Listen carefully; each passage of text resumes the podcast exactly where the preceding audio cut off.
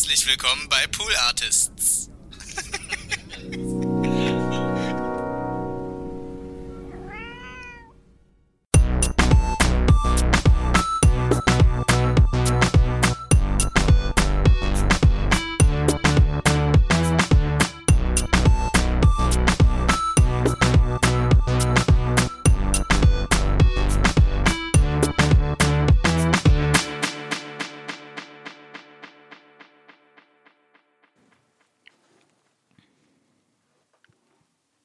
Hast du keinen Code Opener vorbereitet? Nee, habe ich nicht. Möchtest du heute mal die Zuhörerschaft begrüßen?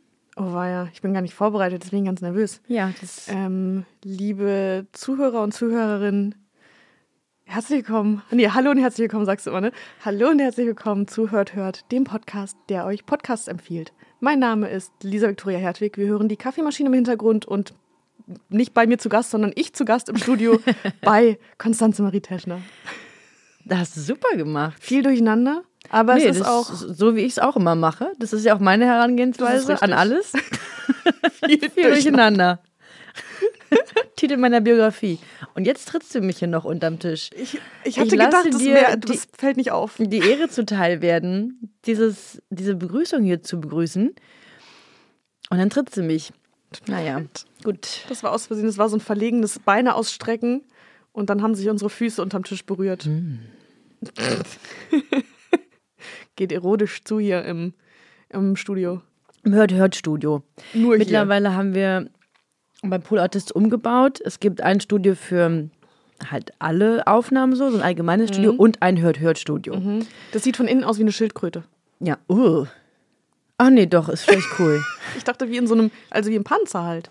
Ja, ja, aber ich habe gerade an so Gedärme gedacht, komischerweise. Das dachte ich mir Hm. basierend auf Ja. dem Geräusch, aber ich habe eher so, ich habe eher gedacht, wie so ein Kinderspielplatz aufgebaut wäre. Weißt du, wenn man in so eine Schildkröte so reinlaufen würde und dann ist man in so einer, Ja. in so einer, Ja. naja.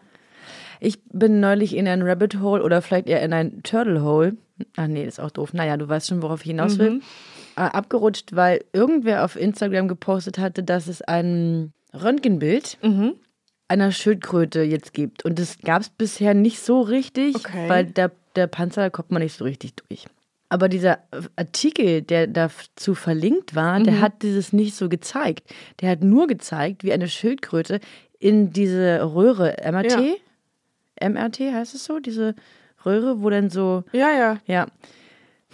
Ach Mann, und dann habe ich das nicht gefunden und jetzt weiß ich immer noch nicht, wie Gunther von, also drinnen aussieht. Und er hat es dir auch noch nicht gezeigt. Nee, da ist er sehr verhalten. Hm, Das dachte ich mir ja, sehr, sehr privat, der Typ, ne? Ja, ich muss mal ganz kurz hier auf unser Aufnahmegerät pusten, weil hier ist nämlich, da ist irgendwie so ein Fussel. Mal- rede mal kurz weiter. Ich muss das Okay, also ich hoffe, man hört es nicht. Vielleicht hört man es auch doch ein bisschen. Könnte Das hat unangenehm mich werden. richtig wahnsinnig gemacht. Das lag nämlich in so einer Rille drin. Und wenn das da rein, dann wäre es in das Gerät rein und hätte wahrscheinlich diese Aufnahme zerstört. Also da kann ich natürlich nur Eva Schulz zitieren, liebe Grüße, die ja eine ähm, sehr vielfältige Bürstensammlung hat und verschiedene Bürsten für verschiedene Anlässe. Und ich bin mir sicher, dass Eva Schulz auch eine Bürste für ein Aufnahmegerät hätte, mit der man so. Ich habe einen ähnlichen, ähnlichen Spleen mit Staubsaugern. Ich habe einige Staubsauger. Irgendwer hat mir das letztens auch nicht mir erzählt. Das war in irgendeiner Aufnahme, wurde das, wurde das auch thematisiert. Hm, Und neulich habe ich mich dabei erwischt, wie ich den einen Staubsauger mit dem anderen abgesaugt habe. Hm? Ja, soweit ist es schon gekommen.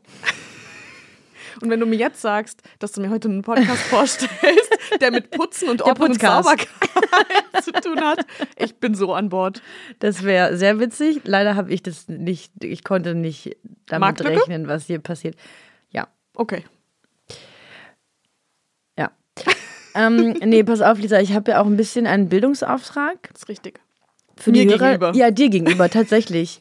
Weil wir uns kürzlich unterhalten haben, aber ich glaube nur flüchtig. Es kann auch sein, dass ich es geträumt habe. Also Realität Und Träume. und Träume, das verschwimmt oft bei mir. Mhm. Jedenfalls hatte ich neulich kürzlich die Erinnerung, dass du in so einem Nebensatz gesagt hast, dass du dich, dass du nicht so viele Berührungspunkte mit Kunst hast. Du interessierst Richtig. Mhm. dich auf eine Art schon dafür, aber verstehst es auch nicht so richtig. Ich, genau, ich habe null Ahnung davon. Siehst du, war doch kein Traum. Oh, zum Glück, ey. manchmal, manchmal macht mir das auch Angst. Ähm, und deswegen habe ich dir einen Podcast mitgebracht. Einen Kunstpodcast. Wow. Das ist ein, wirklich mal ein Bildungsauftrag. Ja, ich siehst bin du. super gespannt. Hm? Vielleicht kennst du den auch. Äh, Kunst und Leben heißt er vom Monopol-Magazin. Habe ich schon mal gehört, also dass es den gibt, aber ich habe tatsächlich noch nie reingehört. Mhm. Das Monopol-Magazin ist, glaube ich, so, also in meiner Wahrnehmung das renommierteste Kunstmagazin so in den Zeitschriften handeln. Sieht auch immer sehr fancy aus, Sieht wie man immer auch schön aus. Also KunstliebhaberInnen sagen das dann auch so.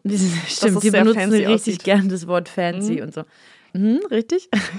Und dieses, also der Podcast initiiert, ist initiiert von diesem Magazin. Die Chefredakteurin Elke Buhr spricht auch immer, naja, das Vorwort ist vielleicht falsch formuliert, aber sie kommt immer darin vor und leitet mit der Moderatorin Sarah Steinert. Mhm leitet die Folge immer so ein bisschen ein. Die machen wie so ein bisschen so einen Ausblick, ähm, erzählen, was eben gerade das Thema des Magazins ist. Also meistens hat es ja auch einen Aufhänger wie entweder ist es ein Künstler oder ja meistens ist es ein Künstler und anhand dessen dann das Thema auch. Mhm. Also äh, jetzt komme ich dir natürlich auf den Namen. Ach so, Johann König, mhm. dieser Galerist in Berlin und dann ist es ähm, das Thema, wie der wie der Galeriemarkt sich gerade entwickelt, weil der ja da so ja, revolutionärere mhm. Ansätze hat. Ähm, so spinnt sich das dann so herum. Okay. Und dieser Podcast möchte eben noch mal ein bisschen tiefer in die Themen reingehen. Es gibt dann eben auch so O-Töne von Interviews mit den Künstlern, die hat ja, also die Interviews finden dann im Magazin statt und im Podcast hörst du die O-Töne dazu. Ah ja, das ist natürlich cool. ähm, sehr sinnvoll, das irgendwie so mehrfach zu verwerten. Und die Journalisten, die diese Interviews führen, die für das Magazin schreiben, geben dann vielleicht auch nochmal so ein bisschen mehr Einblicke und legen das vielleicht auch nochmal ein bisschen wertender aus, mhm. wie sie das Interview empfunden haben, als es dann in dem Magazin steht. Ja, okay. Also besonders bei, dem, bei der Folge zu Johann König hatte ich das Gefühl, dass die, also das wurde auch von das Interview in dem Podcast war dann von der Chefredakteurin, mhm. diese, äh, wie sagte ich, Elke Buhr und noch jemand anderes, ich glaube stellvertretender Chefredakteur oder so. Und ich hatte das Gefühl, sie sehen Johann König sehr kritisch. Okay. Und mussten sich halt so ein bisschen auf die Zähne beißen, das nicht, nicht so plakativ raus, also nicht so raushängen mhm. zu lassen. Okay. Und sowas liest du natürlich nicht Im, im, im Magazin. Ja? Das sind ja. dann so feine Töne, die diesen Podcast halt echt spannend machen. Und die auch mal wieder beweisen, wie spannend das ist, in welchen Formen und Formaten man im Podcast eben anders hantieren kann als zum Beispiel im, im Journal, also im Printjournalismus. Ja, total. Der Podcast erscheint monatlich.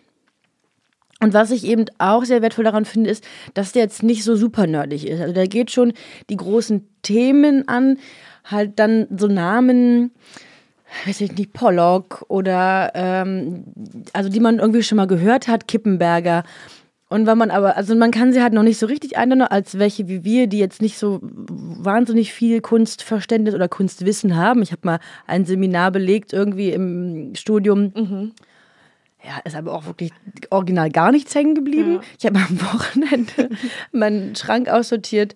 Und hast Unterlagen vom Seminar weggeschmissen. Ja, und habe so eine Hand gehabt und dachte mir so, naja. Gut, ähm, ich habe jetzt diesen Podcast entdeckt. Ich brauche euch nicht mehr. Ich brauche euch nicht mehr.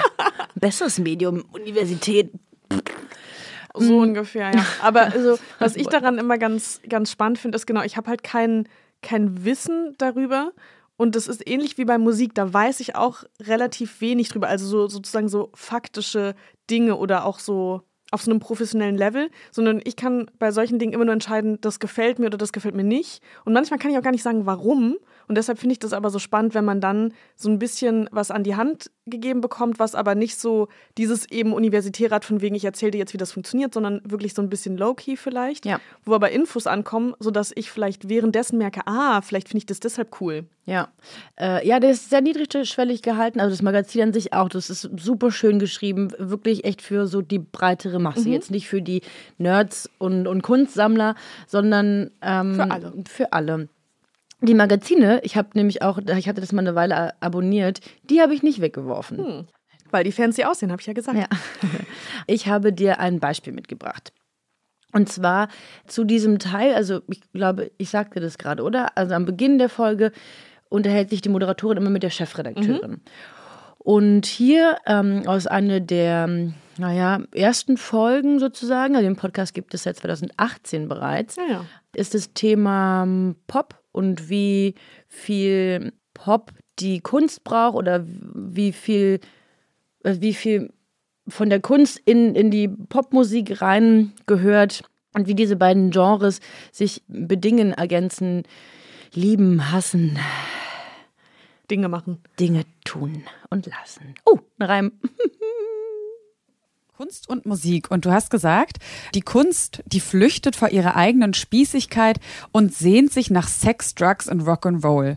Findest du Künstler irgendwie spießiger als Musiker? Ich glaube schon. Also man muss natürlich den Kunstbetrieb sehen, jetzt nicht den einzelnen Künstler. Also wirklich, äh, sollte ein Künstler zuhören, jetzt bitte nicht beleidigt sein. nee, aber es ist natürlich so, dass äh, die Institution des Museums ist irgendwie alt, ehrwürdig und seriös. Äh, der Kunstmarkt, äh, da sind jede Menge richtig reiche Leute mit äh, richtig hochgeschlossenen Anzügen unterwegs. Es geht um Geld, es geht auch um Bedeutung, ähm, es geht um Kunstgeschichte. Natürlich ist das jetzt nicht so entspannt und sexy, wie man sich wiederum äh, die, die Popkultur vorstellt. Das, das heißt, dass die Popkultur will ja auch was von der Kunst. Also auf der anderen Seite, die Popkultur will ja von der Kunst Bedeutung und die Kunst will vom Pop äh, Spaß. Also es gibt schon eigentlich immer, kann man auch sagen, deswegen eine enge Verbindung der beiden, ne? Ja, interessanterweise ist ja auch der Begriff des Pop in beiden äh, Sparten relativ ähm, zu einer ähnlichen Zeit aufgetaucht. Also während die Popart entsteht, entsteht auf der anderen Seite auch die Popmusik. Es ist ganz schön, es gibt äh, 1955 gibt es dieses berühmte Bild von Richard Hamilton, das hat diesen komplizierten Titel Just Why is it that makes today's home so different, so appealing? Und das ist eine Collage, da steht so ein komischer Bodybuilder mitten in einem Wohnzimmer, der hat einen Lutscher wie einen Tennisschläger in der Hand und auf dem Lutscher steht Pop. Also Ah ja, das von- kennt man, ja. Genau, Ja. von Lollipop sozusagen. Und das wird äh, gemeinhin so als der Anfang der Pop-Art äh, gesehen. Und zwar die Pop-Art ist diejenige Kunst, die sich mit ähm, diesen Massenprodukten beschäftigt, die halt nicht mehr so ähm, die Nase hochsteckt und sagt, das interessiert uns nicht, dann, sondern die sagt, okay, wie sieht's eigentlich in der Werbung aus? Wie sieht eigentlich das Fernsehen aus? Und was können wir für Kunst daraus machen? Und äh, auf der anderen Seite entsteht ja praktisch die Popmusik. Also die Popmusik ist ja definiert als diejenige Musik, die halt industriell hergestellt wird, also die elektrifiziert ist und die für einen Massenmarkt funktioniert. Und ähm, finde das auch ganz schön, wenn man sich überlegt, wo kommt eigentlich das Wort her? Also Popmusik. Ähm, Einmal von popular natürlich, von populär, aber auf der anderen Seite ist da so ein lautmalerisches Element drin, nämlich Pop ist das Geräusch, wenn man einen Soda-Pop öffnet. Also auf Deutsch wäre es sozusagen Plöpp-Musik. Schade, dass es das nicht geworden ist. Wer weiß, wie das dann wiederum die Plöpp oder die Popmusik beeinflusst. Das war ja total toll erklärt und Ja. erzählt. Das finde ich super. Ich mag diese, die, diese Chefredakteurin Elke Buhr ist mir so hochsympathisch, Ja. weil sie, ich weiß, ich kann nicht sagen, wo sie herkommt, aber irgendein ein Dialekt, irgendwie schwingt da sowas, sowas Lockeres mit. Ich finde, die- ich möchte Ja. die so gern kennenlernen. Also, ähm, sehr geehrte Elke Buhr, falls Sie mal ähm, zu Gast sein möchten beim Podcast, dann sind Sie herzlich willkommen. Ja, also super cool erklärt. Ich, ich habe ähm, hier diese bewusst einen etwas längeren Ausschnitt gewählt, weil ich halt einfach das mit dieser Plöpp. Das wolltest du noch mit aufnehmen, ne? Das glaube ich. Ja, Aber ich muss auch sagen, dass ich mich da äh, tatsächlich ganz wohl mitgefühlt habe, weil ich dachte, dass mein Bild oder mein Klischee, meine Klischeevorstellung so ein bisschen naiv ist, dass ich dachte, gut, Künstler und Künstlerinnen sind vielleicht so ein bisschen mh, zugeschnürter und verpackter und die, wie die ja auch gesagt haben, dass das alles so ein bisschen sehr ernst genommen wird und dass Popmusik oder Popstars, wenn man so will, viel mehr auf so auf so Präsenz aus sind und so, hier bin ich und das mache ich und das ist cool, was ich mache und das ist alles, ja, wie sie halt auch gesagt haben, nach ein bisschen mehr Spaß Ja, scheint. Und deshalb fand ich das total schön, dass das auch aus sozusagen einer professionellen Ebene so eingeschätzt wird und dass das nicht nur mein, mein naives Nicht-Kennerinnenbild ist sozusagen. ja. Das zieht sich immer, oder es wird immer mal wieder benannt in den Folgen, dass der Kunstmarkt und der Markt, der Galeriemarkt und so, dass es alles ja sehr elitär ist. Und dass Mensch, also dass man da schwierig einen Zugang zu bekommt, wenn man nicht, weiß ich nicht, wie viel äh, Geld auf dem Konto hat und ähm, dass die das auch sehr bedauern und das so ein bisschen auch als, ja, vielleicht als Aufgabe sehen, das aufzubrechen. Ja, das erinnert Ähm, mich total an eine Folge NBE, die Nils Buckelberg-Erfahrung, wo der tolle Jan Köppen zu Gast war. Ah, an den habe ich auch gerade gedacht. Ich Genau. dachte auch gerade, der müsste hier mal in diesem ganzen Kontext auch stattfinden. Entschuldigung, jetzt habe ich Genau, unterbrochen. nee, alles gut. Ähm, die haben nämlich genau darüber gesprochen, Ja. dass auch der Einstieg und die Teilhabe am Kunstmarkt super schwierig ist, wenn man eben vielleicht auch nicht aus einem elitären Kreis kommt, sondern Ja. eine andere Herangehensweise daran hat. Und die beiden haben nämlich dann auch darüber gesprochen, dass sie es schwierig finden, dass Kunst so, also ernst muss ja nicht oder nicht ernst sein muss ja nicht heißen, dass es nicht ernst gemeint ist. Also man kann ja auch Ja. spaßige Kunst machen, die ernst ist oder die irgendwie einen ernsten Kern hat, Hm. aber dass man eigentlich sich vielleicht ein bisschen mehr Lockerheit wünschen würde. Hm. Und das klingt so, als würden die beiden Journalistinnen das ähnlich sehen. Ja. Zu dem Thema ist immer noch auch diese Folge mit Johann König empfehlenswert, weil es da drin auch um NFTs geht, also diese neue digitale Währung, mit der Kunst verhandelt wird. Und ich, ich check's einfach wirklich nicht. Und jedes Mal, wenn ich dran denke, denke ich mir, wie dumm bist du eigentlich? Ich, ich habe jetzt intensiv schon sehr viel darüber gehört und auch gelesen. Und jedes Mal denke ich, so ganz habe ich es jetzt immer noch nicht verstanden. Ähm, deswegen probiere ich nicht, das zu erklären. Hört euch die Folge dazu an von Monopol Magazin oder von Man lernt nie aus, den Podcast, den ich vor ein paar Folgen empfohlen habe. Die haben auch eine zu NFTs. Ah, okay. Und da habe ich schon mal ein bisschen mehr begriffen, aber vielleicht bin ich auch einfach dumm. Weiß man nicht so genau. Das Darauf gehen Ja. wir jetzt gar nicht erst Nee. weiter ein, sondern machen weiter. machen einen weiteren Ausschnitt, weil ich habe ja eingangs schon anklingen lassen, dass diese Podcast-Folge eigentlich nur für dich ist. das ist ja? richtig, ja. Und deswegen habe ich dir noch einen Ausschnitt mitgebracht, der dich interessieren wird, weil ich habe mir ein bisschen mehr davon der Folge erhofft, aber ähm, Sophie Passmann Na klar. war zu Gast in einem Interview, also nicht in diesem Podcast, sondern ähm, wurde, wurde interviewt zu dem Künstler Kippenberger. Und der ja, der gilt so als Macho und ja, ein bisschen Nicht so Arsch, angenehmer alter Typ. ja, Arschlöchrigkeit, ähm, würde ich ihm unterstellen, ja, so in der öffentlichen Wahrnehmung. Und der Redakteur des Magazins, der diesen Inter den Artikel geschrieben hat, hat eben Sophie Passmann befragt zu ihrer Wahrnehmung, Wahrnehmung zu diesem Künstler. Sie, die als Feministin Und Autorin von Alte Weiße Männer. genau äh, in der Öffentlichkeit steht und also zum einen da dieser große Kontrast ist und zum anderen ähm, ist Kippenberger, äh, sie war drei, als der verstorben ist, glaube ich. Also auch so ein Generationenunterschied. Und in der Podcast-Folge kommt sie leider nicht zu Wort, aber der Journalist erzählt ganz brennend von diesem Interview und ähm, da habe ich dir auch einen kleinen Ausschnitt mitgebracht. Martin Kippenbergers Kunst spricht, äh, der spricht auch immer wieder von seinem Witz, teilweise sehr direkt. Man könnte in manchen Bildern sogar sagen, auch etwas platten Witz, ne, der diesen Werken innewohnt. Und äh, an einer Stelle heißt es auch über ihn, so habe ich das gelesen, dass Humor die Triebfeder seiner Arbeit gewesen sei. Warum das so ist und ob sich dieser Witz auch ins Heute übersetzen lässt, darüber spreche ich jetzt mit dem stellvertretenden Monopol-Chefredakteur Sebastian Frenzel. Hallo Sebastian. Hallo. Du hast ja Sophie Passmann, eine sehr progressive feministische Autorin von heute, auf Martin Kippenberger, einen allseits als Macho und Badboy verschrienen Maler, beziehungsweise auf dessen Bilder losgelassen. Und ähm, Sophie Passmann nach ihrer Meinung gefragt, auch gerade eben was den Witz in Kippenbergers Werken angeht. Warum Sophie Passmann? Ging es euch da einfach um den größtmöglichen Kontrast oder Clash oder was war die Idee dahinter? Ja, wir wollten schon einen Clash, aber wir wollten vor allem einen produktiven Crash natürlich. Ähm, du hast es ja angesprochen, ähm, Sophie Passmann ist aus einer jüngeren Generation. Sie war drei Jahre alt, als Kippenberger starb. Ähm, wir wollten aber auch jemanden, der nicht aus der inneren Kunstwelt kommt ähm, und der auch frei ist von den persönlichen Konflikten damals.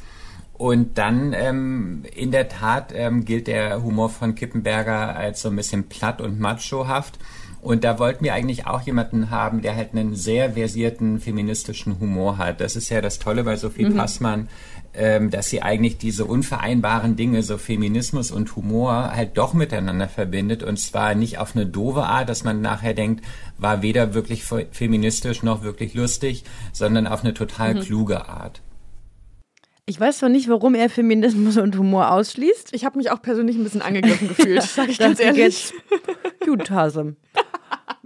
So kommen wir nicht zusammen. Können wir auch noch mal drüber reden? Also auch, wenn dieser Redakteur mal herkommen möchte in meinen Podcast. Ähm, Aber er hat sich ja gerettet, also. Ja, er hat nochmal die Kurve gekriegt und schwärmt auch sehr eben von diesem Interview mit Sophie Passmann, ähm, das ihr in diesem Magazin lesen könnt und noch mehr Informationen eben in dieser Folge. Und da würde ich sagen, da haben wir jetzt schon mal eine richtig schöne Folge Hört, Hört aufgenommen gerade. Voll. Ich find die, fand die richtig super. Und ich fühle mich. Sag, kann ich dir jetzt schon mal sagen.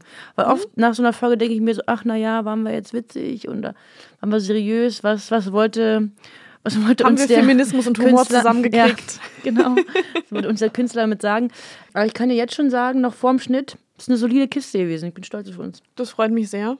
Und ich äh, freue mich to- total. Ich wollte sagen, ich freue mich total darüber, dass du deinen Bildungsauftrag tatsächlich erfolgreich damit, ich würde nicht sagen abgeschlossen hast, Nee, das ist ein aber Prozess. angestoßen hast. Das ist lebenslanges Lernen. Podcast von Konstanze Marie Teschner. Immer sonntags. Kommt die Erinnerung, das ist ein Song. Den hast du mir jetzt so krass ins Hirn Ja. gepflanzt, der Ja. kommt da nicht mehr raus. Und auch euch, allen HörerInnen, wünsche ich viel Spaß mit diesem Ohrwurm und sage auf Wiederhören. Tschüssi.